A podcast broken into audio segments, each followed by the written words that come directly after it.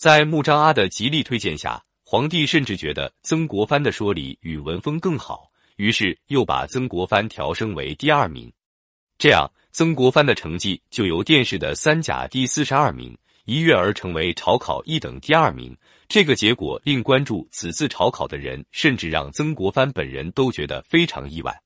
登门拜谢会试总裁时，穆彰阿与曾国藩谈了很多国事，曾国藩对内政外交都讲出了自己的观点，结果很多想法竟都与穆彰阿的不谋而合。穆彰阿越发觉得自己没有看错人。穆彰阿还给曾国藩说明了翰林院的重要性，叮嘱他好好为国效力。临别时，曾国藩一再拜谢穆彰阿的知遇之恩。在穆彰阿的提携下，曾国藩在翰林院果然一帆风顺，步步高升。后来在穆彰阿的巧妙安排下，觐见皇上，获得了皇上的好感，立刻被擢升为内阁大学士，官居二品，连升数级。这样的好事，在此之前的汉臣是从未遇到过的。曾国藩对穆彰阿的知遇之恩永世不忘。此后的岁月。曾国藩对穆彰阿一直执弟子礼，不论是在京任职还是出外做官，曾国藩必到幕府问安。穆彰阿去世后，曾国藩还照常到幕府探望其家人，感激贵人知遇之恩。当然，我们每个人都机会遇到贵人，但是能不能得到青睐，还要看个人的能力。曾国藩做事扎实，知人善用，贵人提携的时候有足够的能力来抓住。三小人。为什么还要感激小人？因为小人无时无刻的在挑我们的毛病，督促我们的进步；因为小人无时无刻不在无可不在激怒我们，培养我们的涵养；因为小人无时无刻不在把我们置于险境，锻炼我们的意志。甚至有的时候，小人把我们逼上绝境，我们反而走出另一条阳关大道。晚清，曾国藩奉命平叛，但是军队难堪大用，曾国藩决定另起炉灶。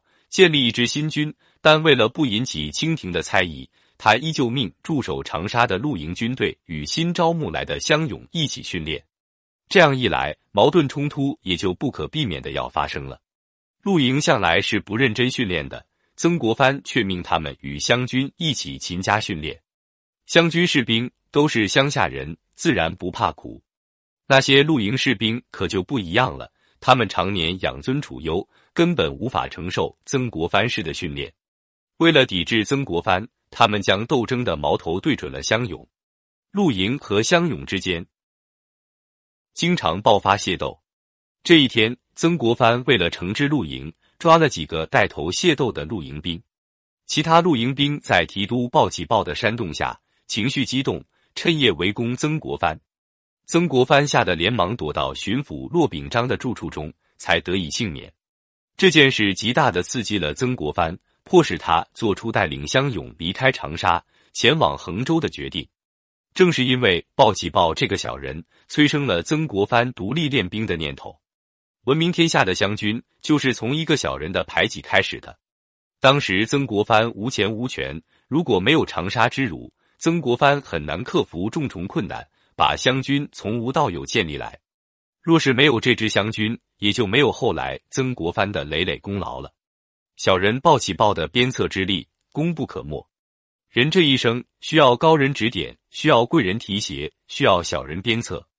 无论遇到什么样人，只要你勤于思考，善加运用，每个人都可以成为我们前进的助力。